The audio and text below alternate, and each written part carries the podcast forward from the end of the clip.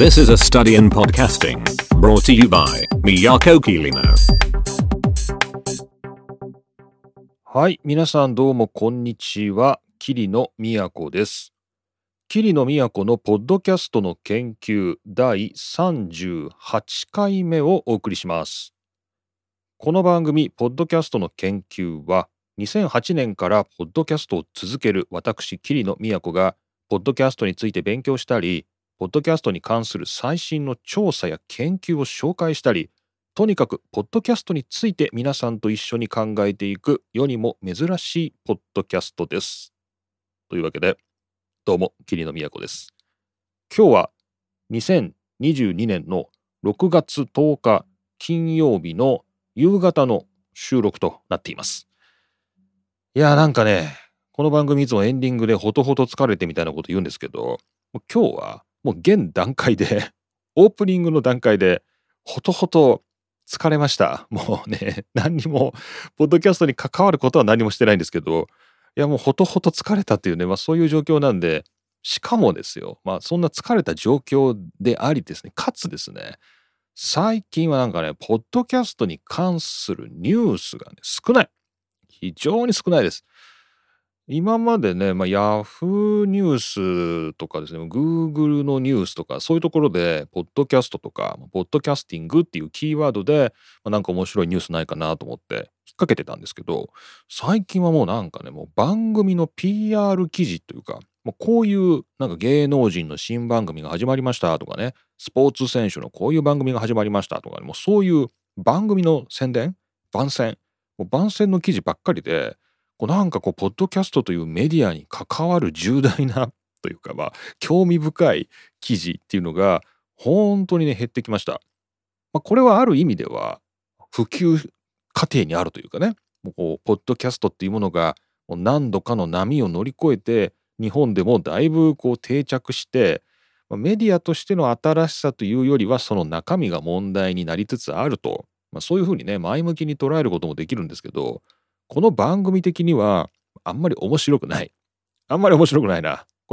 なんかもうちょっとこう、なんか面白いニュース出ないかなとか思ってたりします。まあそんなわけで最近は英語のね、英語圏の方から、えポッドキャストに関するいろんなニュースを拾っていたりするんですけど、まあ今日はもうほとほと疲れましたんで、まあもう今日はニュースはね、もうなし。ニュースはまあいいとして、最近の僕のポッドキャストニュース、僕がポッドキャスト聞いてる上でのニュースっていうのを、まあ、今日はお話ししようかなと思ってます。えーというわけで、まあ、この後、まあ、番組本編始まっていきますけれども、まあ、まずは僕がいつも寝る前にポッドキャストを聞くという習慣なんですよね。で、その時大事なのがイヤホン。ね、今日はイヤホンの話。新しいイヤホン買ったんで、ちょっとですね、寝る前に使うイヤホン欲しいなという人は参考にしてください。で、あとですね、もう本当に今日なんか緩い話題ばっかりで申し訳ないですけど、ちょっとずっと前からこれ話したかったんでね。あのね、それはね、漫画です。僕、漫画、そんなにたくさん読むわけじゃないんですけど、あある程度こう、セレクトされた、えー漫画だけ単行本で追いかけていくっていう、まあ、そういうタイプの漫画読みなんですよね。で、そんな中で、もうかれこれこれ9巻ぐらいまで出てるんですけど、あれ？これってなんか、ポッドキャストに関わる漫画だなっていうね、まあ、そういう、えーラジオのね、ネタの漫画を実は僕ずっと読んでたっていうことに最近気がつきまして、まあいつかこの番組で話そうと思ったんですけど、まあ今日がその時だなと 思いまして、えー後から波を聞いてくれっていうですね、漫画についてちょっとお話ししようかなと思ってます。まあ、その後、えーメッセージ、マシュマロでいただきましたので、まあ、そちらを紹介して、まあ、今日もほとほと疲れた状態からですね、さらにほとほと疲れて終わりたいと思います。というわけで、今回も桐野都がお送りします、ポッドキャストの研究第38回目、よろしくお願いします。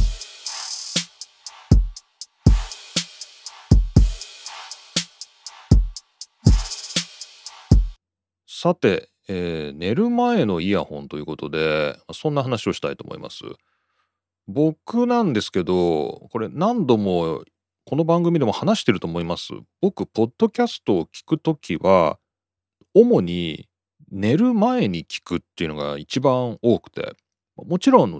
自転車でね、通勤するときに骨伝導のタイプのヘッドホン、イヤホンっていうのかな。まあ、イヤー覆わないんですけど、まあ、骨伝導型の、えー、ヘッドセットというか、まあ、そういうものをして、えー、ポッドキャスト聞くっていうことはもちろん多いんですけど、まあ、毎日欠かさずポッドキャストを聞く時間があるとするとそれは寝る前なんですよ。で、まあ、寝る前なんですけど、まあ、これが、まあ、いろいろ問題があるのは、まあ、イヤホンをして、まあ、寝たいんですよね。イヤホンをして寝たいんですけど、寝る時のイヤホンっていうのは、こう耳に、まあ、入れて聞きますよね、イヤホン。ヘッドホンの場合は耳にかぶせますよね。で、どっちにせよ、こう右とかこう左にこう寝寝寝返りを打った時に痛いっていう あのそういう問題があるんですよ。で、えー、どうしよっかなと。で、ずっとですね、昔から何年ぐらい前からかな、2年か3年ぐらい前から、えー、寝る時のイヤホンっていうのを、まあ、結構模索してます。でね、まあ、みんなそういうことを悩む人がいるのか、結構もう2、3年ぐらい前からもう、ね、寝本っていう、寝るためのイヤホンっていうのかな、就寝時のイヤホンっていうので、まあ、漢字の寝るっていうやつに、あとカタカナで本っていうのをつけて、寝本っていう、こういうジャンルが、まあ、昔から言われてて、まあ、僕その寝本の、まあ、求道者だったんですよね。まあ、そんな偉いもんじゃないんですけど。えー、でもこのね、この耳にあった痛いんですよ。耳のね、こう寝返り打った時にこう枕と耳が干渉す、耳の間のイヤホンが干渉すると痛いんですよ。あと、あの、まあ痛いんですよ、とにかく。痛いんで、これがこう痛くないイヤホン、つまり、こう、頭に、こう、なんていうの？頭っていうか耳の中に入れるヘッドの部分がいかに小さいイヤホンを選ぶかっていうのがもう昔からこのネ本愛好家にはすごい問題でネット上でもネ本これがいいみたいな情報が昔からねこう結構出されてたんですよ。ところがなんか最近急にこのネ本っていう言葉が一般化したの、まあ、まさか一般化してないと思うけど急になんかねネ本っていうキーワードで引っかかるウェブが増えてなんか一押しのネ本15銭とかですね20銭とかなんかそういうページがガンガン引っかかるようになって急にね最近なんかあったんですかねであのあやっぱり探してる人多いのかなっていうのと、まあ、なんかどっかでブームでもあったのかなっていうので、まあ、ちょっと昔からねこの日本の世界の界隈にいる僕としてはちょっとですねびっくりです。で最近その根本として使ってたイヤホンが断線しました。でこれねよくあることなんですけど寝てる時に僕有線のまあね、本というかイヤホンを使ってたんですけどこう大体ですね朝起きた時にはもうこんがらがってですねケーブルがぐっちゃぐちゃになってるんです。まあ、寝相がいいとか悪いとか、まあ、そういうことはともかくやっぱ右に左にこう何回も多分寝返りを打つのでこう、まあ、起きた時には耳からイヤホンは外れてるし、まあ、それは全然構わないんですけどこうなんかヘッドホンがこうこんがらがっちゃうんですね。それで結構無理な力がかかっているのかある日断線するというですね、まあ、そんな事件というか悲劇がですね過去何度も起きています。でこの前まで使ってたやつがちょっともうメーカーも忘れちゃったんですけどもう多分今もう売ってないやつで、まあ、ここで紹介してもしょうがないんだけど、まあ、ビッグカメラでですねこれが一番このヘッドが小さくて日本に向いてるみたいなねそんなんで買ったやつをしばらく使ってました。けど断線してしまいました。でつなぎでアップルの標準で iPhone についてくるイヤホンですかね。これを使ってたんですけど、まあ、これ、ヘッドめっちゃでかくてですね、全然こう、寝返り打った時もうなんか意味もないというか、使い物にならないぐらい痛いんですけど、えー、っと、まあ、しょうがないんで、あのー、こう例えばこう、左を下に寝ている場合は、左の耳は、まあ、枕に当たってるから、そっちにはイヤホンをつけずに、右だけにつけて寝るみたいな。そういう運用でしばらくしのいでました。ところがですね、やっぱ片耳だけで聞いてて大丈夫なのかなってなんかちょっと思い始めて、まあ、大丈夫だと思うんですけど、まあ、なんかやっぱり両耳で聞いてた方がいいんじゃないのかなみたいな感じで、まあ、両耳やっぱ入れられるやつ探すかっていうことで、えー、試しに買ってみたのが、えー、このワンモアというところのですね、コンフォーバッズ Z っていうですね、そういう今、これ Amazon のリンクも番組に貼っておいて、これアフィリエイトですんでね、皆さんここから買ってください。えー、One More confo Buds Z 日本完全ワイヤレスイヤホン 24dB パッシブノイズキャンセリングっていうふうに書いてあるんですけど、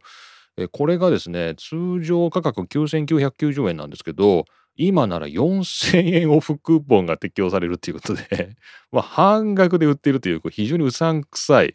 えーまあヘッドホンです。半額ってなんやねんみたいな感じで、えー買ってみました。で、かれこれ1週間ぐらい使ってんのかな？で、これなんですけど、もしかしたら気になってる人もいるんじゃないのかなと。まあ、見た目ですね、iPhone じゃなくて、えー AirPods Pro みたいなね、あの Apple のワイヤレスイヤホンみたいなケースに入ってるワイヤレスのイヤホンです。で僕これ初めてです。今までずっとワイヤーのね、本を使ってたので、ワイヤレスっていうのは使うのが初めて。まあそういう意味でもちょっと、まあ不安なこともあるんですけど、まあでも使ってみようかなと。で、買ってみて届いたら、ものすごい確かに小さいです。えーっと、耳の入れる部分っていうのが本当に耳にすっぽり全部入る。で、これでバッテリーまで入ってるってどういうことっていうぐらいすごい小さい。ね。で、このパッシブノイズキャンセリングってこれなんだと皆さん思いますよね。24デシベル分の、えーノイズを抑えることができるパッシブノイズキャンセリングというのが書いてあるんだけど、これは要するに耳栓っていうことですね。耳栓。耳栓って書いてほしい。えーいわゆる AirPods Pro とかについてるのは、あれはアクティブノイズキャンセリングというやつで、こう外から入ってくる音波とそれの逆走の音を内部で出してこう音を打ち消すっていうねこうそういうすごい機能がこうアクティブノイズキャンセリングっていうやつで、まあ、いろんな各社ソニーも BOSE もですねいろんなところがそういうのを出してると思います。でそういうのではなくてこれは単に耳栓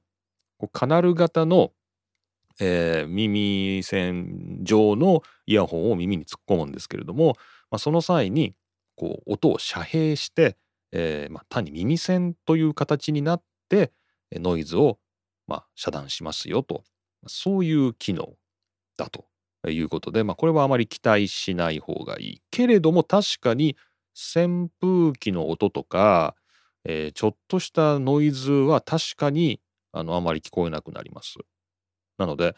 まあ、耳栓しながら寝れるという人だったら、まあ向いているかなっていう感じです。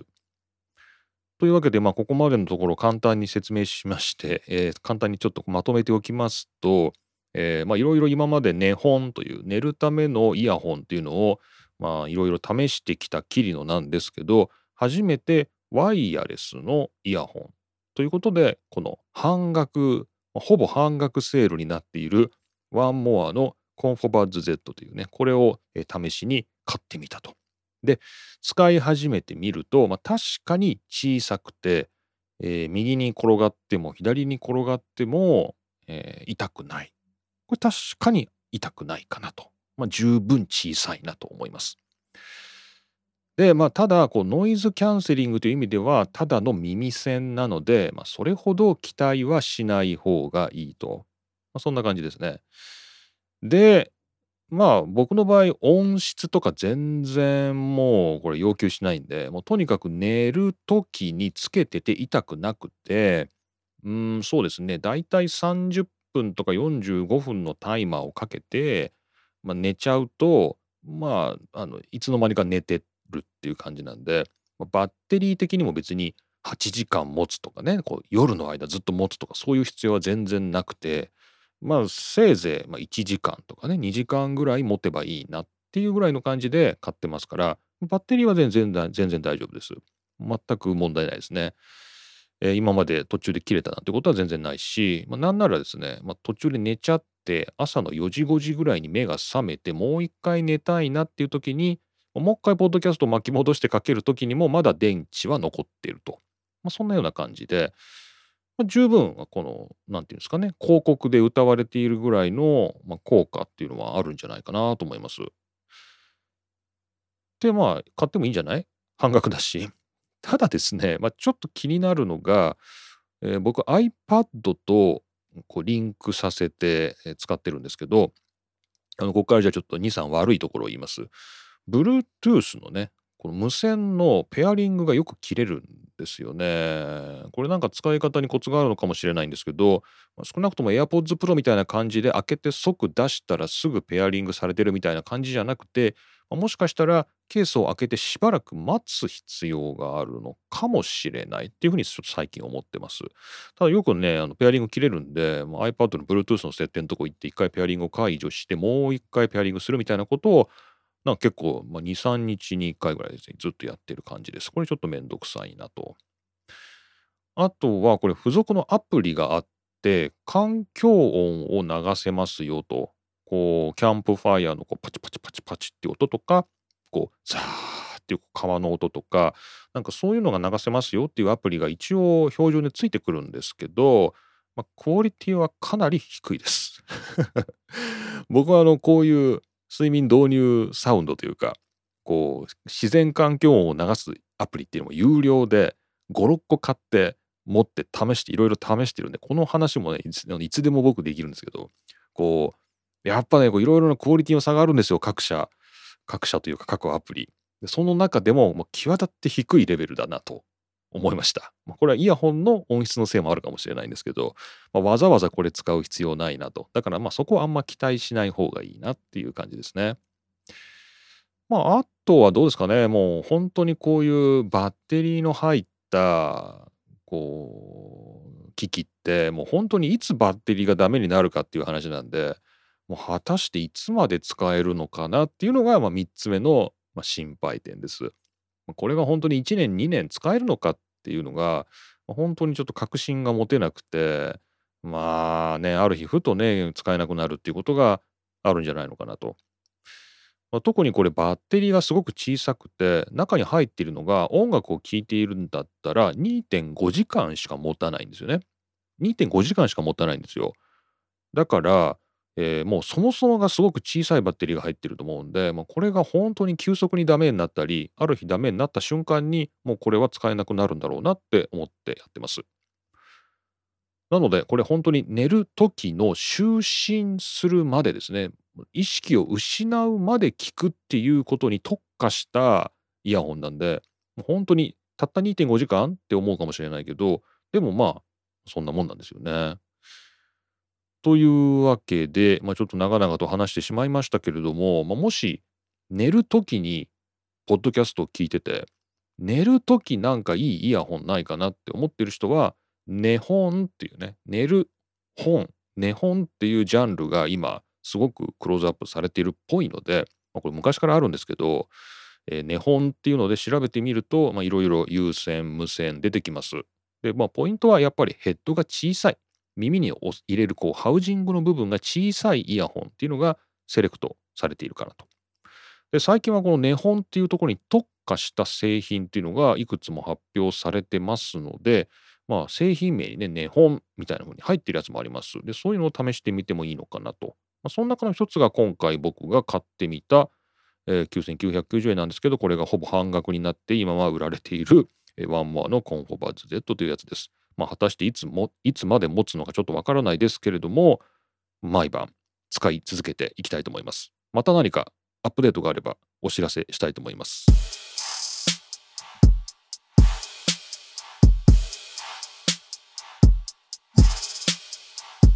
さて、えー、次漫画の話しましょうか。え漫画の話僕すごい苦手というかねそんなにめちゃめちゃたくさん漫画を読んでないんでえー、ちょっと的外れなことを言うかもしれませんが今日ご紹介したい漫画が佐村弘明さんの書かれている「波を聞いてくれ」というこれはアフタヌーンに連載されてるんですかね。アフタヌーンなんですかね。少なくともサイトはアフタヌーンですね。まあ、僕連載で読んでないので、えー、単行本でずっと買って読んでる。まあ、昔から僕漫画って全部単行本で読むんですよね。月刊誌とか週刊誌でこう追いかけて読んでいくってことが今までないので、まあ、単行本でっていうことで、ちょっと連載で終えてないんですけど、まあ、アフタヌーンで連載中ということです。で、この漫画なんですけど、なぜこのポッドキャストの研究で紹介しているかというと、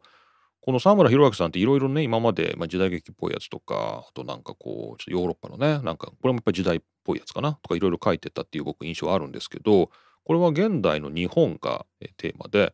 えーまあ、ただの素人が ただの素人が、えー、ある日、えー、札幌のローカル FM 局のラジオ DJ としてデビューしてしまうというあのそういう話なんですよ。これ面白くないですか？この番組的にね。えーまあ、ポッドキャストやってる人がラジオの DJ になりたいかっていうと、まあ、僕はそうではないとは思うけど、まあね、でも、あの、いますよね。確かにね。あの、まあ、この前僕がお話しした田村さんなんかも DJ になりたいみたいなこと言ってましたけれども、まあ、確かに DJ になるとかね、ラジオの DJ やるっていうのは、まあ、ある種、こう、ポッドキャストっていうのと近いところにあるんだろうなと。で、そんな中で、この波を聞いてくれっていう漫画は、ラジオ DJ になっちゃうというね、素人が、これどういうふうに始まるのかな？あの、もうちょっと一貫これ試し読みできるんで、ちょっとそのリンクはまたこの番組の概要欄に貼っておきますので、まあ、よかったら飛んで、ちょっと読んでみてください、第1話ね。確かですね、あの、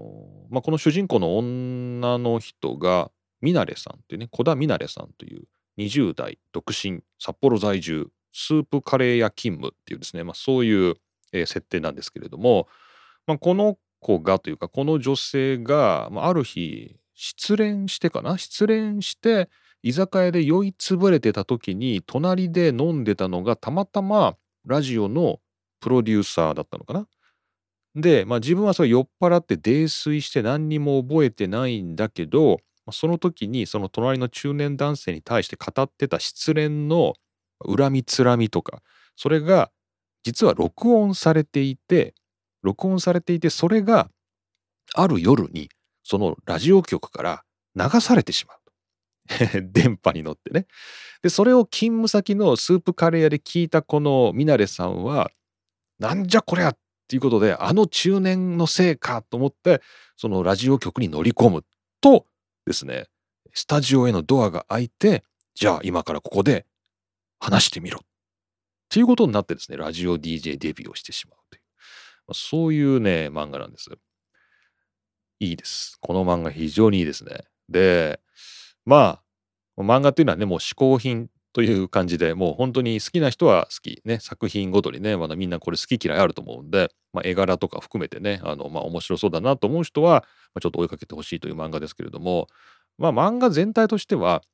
ラジオの、あの、業界あるある的なね、こう業界的な雰囲気もありながら、基本主人公は素人なんで、あの何て言うんですかね、まあ、周りはプロなんですよね。周りはみんなのラジオのねこうラジオのことが好きでこうラジオの業界に入ってみたいなスタッフがたくさんいるんですけどなんせこの主人公は素人なんで、まあ、そのギャップっていうんですかね。そこがやっぱすごいいいですね。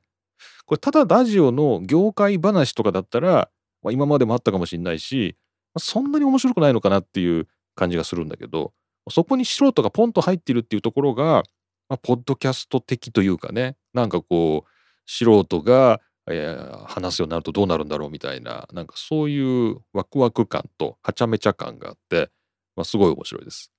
なので、あの深夜ラジオ乗りでね、あの放送作家がとかディレクターが、プロデューサーがみたいな人も読んでて面白いし、えー、自分がこうやって話す立場でとか、まあ、普段聞いてるポッドキャストがあってみたいな感じで、素人がっていう人も読んでも面白いと思います。まあ、他もまあまあギャグとかね、まあ、コメディタッチなんで、いろいろシリアスながらも面白い。なんか謎のシリアス展開もあったりするんですけど、必ずこう、コミカルなところが、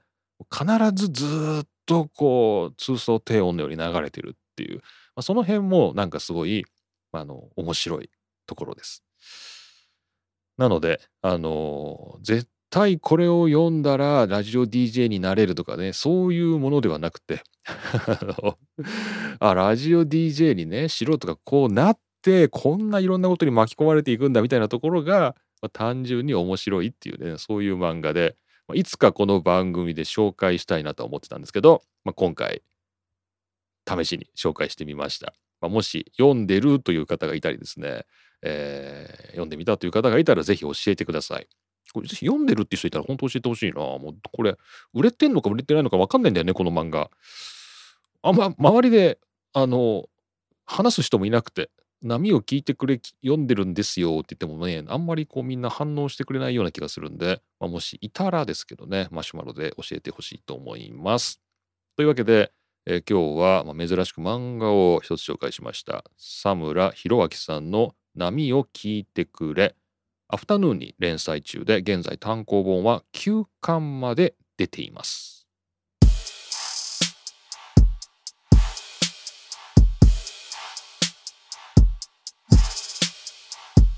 さて、えーマシュマロいただきました。ありがとうございます。この番組ではマシュマロという匿名でメッセージを送っていただけるサービスを使って皆さんとコミュニケーションをとっています。番組の詳細欄にリンクありますので、マシュマロからぜひお送りください。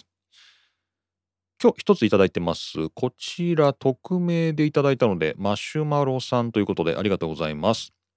桐野先生、こんにちは。こんにちは。いつも楽しく先生の放送を聞いています。ありがとうございます。ロードバイク、気持ちいいですよね。ロードバイクね。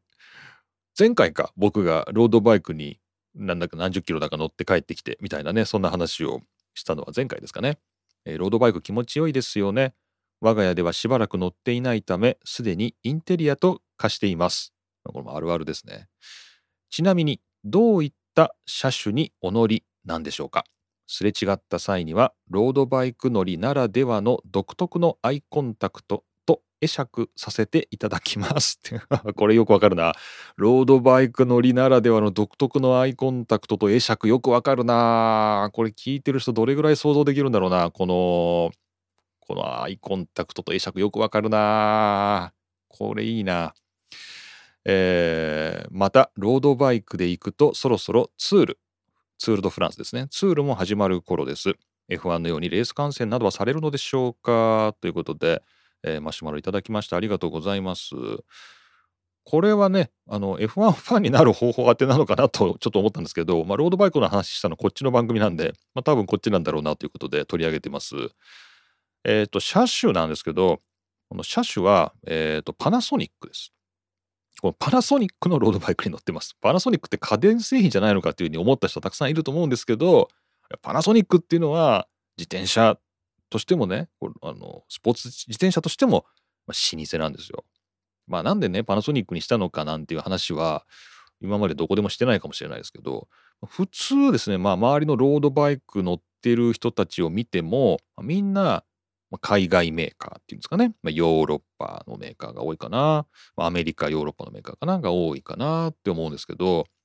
まあなんか買うときに、なんかね、こう、なんかね、こう、本物に乗りたいなと思ったんですよね。本物、なんていうんですかね。まあ、例えば、イタリアのメーカーなんだけど、まあ、実は工場は台湾で、まあ今台湾ならまだいいですけど、まあ中国で、で、なんかそれが一旦ヨーロッパに行って箱に入って日本に入ってくるみたいな、なんかそういうグローバルチェーンな感じが、なんか僕の自転車の美意識的ななんかね、違うなと。なんか違うなと。その国で作ったものがいいんじゃないかと。まあ確かにヨーロッパのメーカーでもこれはメイドインイタリーですよとかね、そういうラインを別に設けてたりするんだけど、まあ、やっぱ高いですよね、そういうのはね。で、まあじゃあ日本にいるわけで、で、ちゃんとね、このあのギアとかね、そういうワイヤーとかね、そういうのはシマノっていうね、まあ、大阪のね、シマノっていうやつをつけるわけで、まあ、これはまあ日本のね、会社だろうと。まあ工場はなんかアジアにあるような気がしますけれども、まあ日本のメーカーだろうと。で、じゃあまあこのフレームっていうんですけど、まあ、自転車の本体部分も、じゃあまあパナソニックの鉄フレームのやつで、作ってもらうということで、えカスタムオーダーできるんで、自分の身長に合わせてこうフレームを作ってもらえて、で、それにまコンポーネントをね、いろいろつけて、ま、それで乗るっていう感じで、もうこの自転車に10年以上乗ってますかね。11年目ぐらいかな。それぐらい、もっとか。12、3年乗ってます。で特にもう買い替える予定もないし、あもう、あの、ロードバイクっていうものは多分、もう死ぬまでこれだと思います。はい。買い替えるとかそういう予定はないです。まあ、それぐらい、あの、しっくりきてるバイクですね。だから、パナソニックにね、乗ってる人がいたら、僕かもしれません。はい。このマシュマロさんのね、いいのはね、このインテリアと化してるとかね、これも一見わからないですよね、聞いた人ね。ロードバイクって自転車なんだから、外にあるだろうって思うかもしれないんだけど、ロードバイクってね、家の中にしまうんですよ。なんかね、家の中にしまう、僕も家の中にしまってますけど、なので家の中収納グッズがいろいろあるんだけど、そう、インテリアと化すんだよね、ロードバイクってね。外で錆びついていかないんですよ。インテリアと化していくんですよね。非常によくわかります。で、独特のアイコンタクトと会釈。はい。僕も、あの、日々してますけどね。あの、ロードバイク乗ってる時はね。えー、アイコンタクトしたり会釈したりですねこう手をちらっと上げてみたりとかですね、まあ、時には「おはようございます」と声をかけたりとかね、まあ、いろんな挨拶をしながら、まあ、楽しんでます。まあ、ツールは、まあ、J スポーツで見るつもりではいるんですけど僕の中ではジロデイタリアっていうね5月にやるレースっていうのが僕の中ではもうピークでなんかねあのその前の春のクラシックから始まって、まあ、この5月のロのジロデイタリアを見たらなんか僕の自転車のこのロードレースのシーズンは終わるみたいな感じで、えー、なんかねツールが一番世間的には一番盛り上がるところなんですけど、まあ、案外あの観戦適当だったりします。でもまあツールまでは見るかな。ブエルタはもうほとんど見ないです。っていうような、まあ、そんな感じの、まあ、ロードバイク観戦です。えーまあ、F1 は全部見てますけれども、まあ、ロードバイクはそんな感じでゆるゆるですね。ということで、はい、マシュマロいただきました。ありがとうございました。あとは、こちらは、ツイッターの DM で、えー、シャローシラジオサニーデーフライデーの田村さんから、この前の番組の感想いただいてたんで、ちょっとこれご紹介します。えー、今回の、まあ、つまり前回ですね、前回のポッドキャストの研究で話されていた、話し手の手癖や体が動くことについての話、とても面白かったです。次回の学生さんへの桐野さんのディレクター秘話の話とても楽しみにしておりますということで田村さんどうもありがとうございました。今のこのシャローシラジオサニーデフライデーで僕がゲストに出た回が前編後編という形で配信されています。6月10日金曜日今日ですね。今日後編が出てて1週間前に前編が出てるかなということでもし桐野が人の番組でですね話してるっていうところに興味がある方ですね。この田村さんのラジオですね、シャロシャロシラジオの方、ちょっと聞いてみてください。で、あの、今日話しませんでしたね、そういえばね、この学生さんへ対するディレクションっていうね、まあ、これはまたいろいろ、あの、苦労があるんですけど、皆さんもし興味があれば、またお話ししたいと思っています。はい。田村さんどうもありがとうございました。というわけで、えー、今回こんな感じです。この番組宛てのお便りはマシュマロという匿名のメッセージ送信サービス、あとは、まあ、Twitter のリプライや DM、まあ、そういったものでも受け付けてますので、皆さんよろしくお願いします。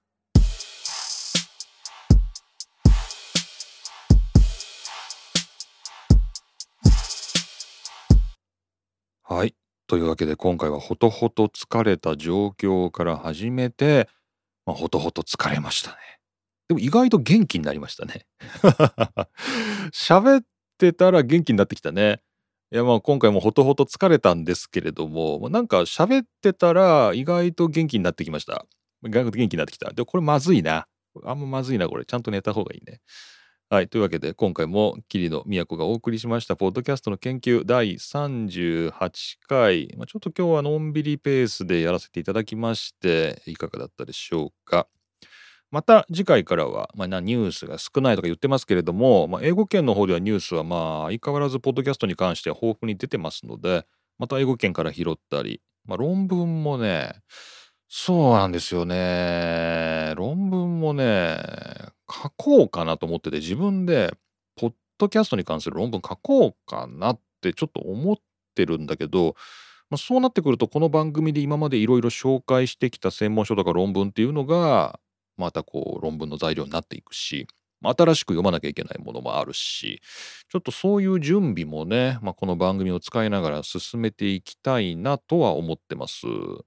もちろんあとは、僕が職場で始めた新しいポッドキャストね、そちらのディレクションについての、いろんなコツとか、裏話みたいなものもお話ししていきたいということで、まあ、ポッドキャストの研究としてはネタ枯れになることはなさそうですね。はい。当分続きそうです。というわけで、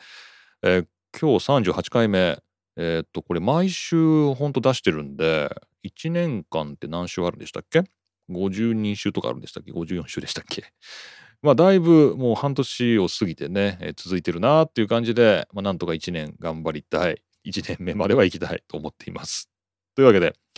えー、今回も桐野都がお送りしました。また次回お会いしましょう。